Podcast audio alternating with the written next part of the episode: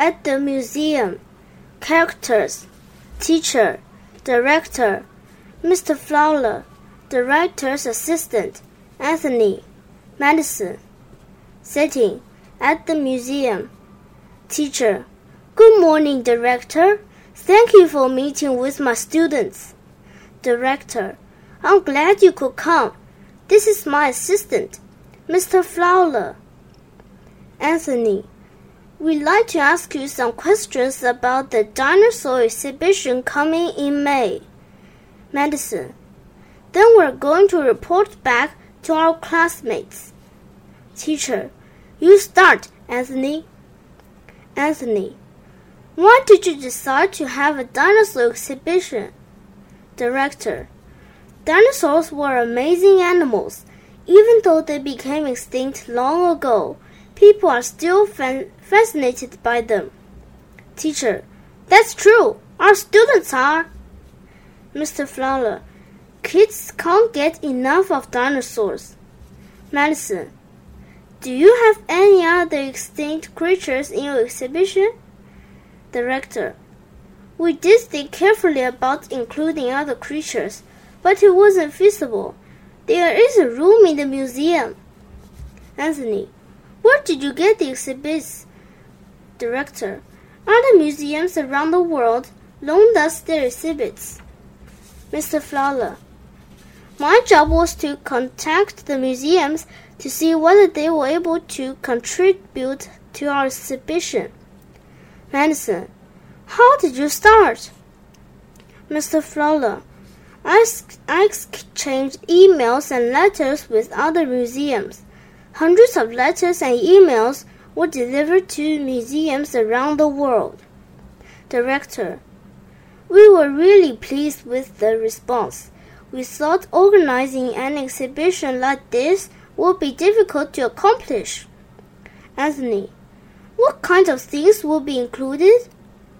Mr. Mr. Fowler, we have several dinosaur skeletons.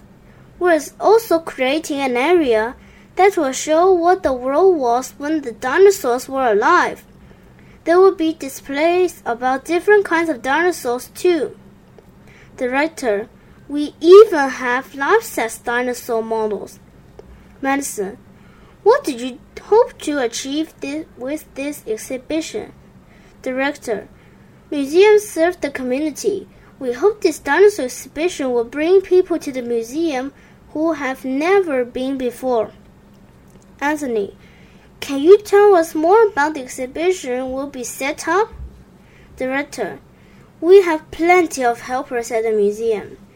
They will be they will show people around and talk about the exhibits. Mr. Fowler, some of the exhibits are in, interactive, so people can get really involved. Director, we even have an area with comfortable chairs. Going to museums can be fun, but it will be tiring too. We're serious about looking after our visitors. Anthony, will, will there be many school groups coming to the exhibition? Mr. Fowler, we hope that all the local schools will attend. We have sent comfortable we have sent information packets to them. Teacher, then you are expecting a lot of people. Mr. Fowler, yes, we're expecting a big crowd every day. Madison, do you hope to have more exhibitions like this in the future? Director, people have different personalities, so they like different things. We're asking people who come to see the dinosaurs to tell us what else they would like to see. Anthony, finally, what is your favorite dinosaur exhibit? Mr. Fowler, I must admit that I love the Tyrannosaurus Rex skeleton. Director, I agree, though it is extremely scary. Anthony, thank you.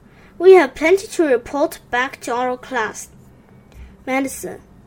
we'll be back again in May to see the exhibition. Teacher, I can't wait. The end.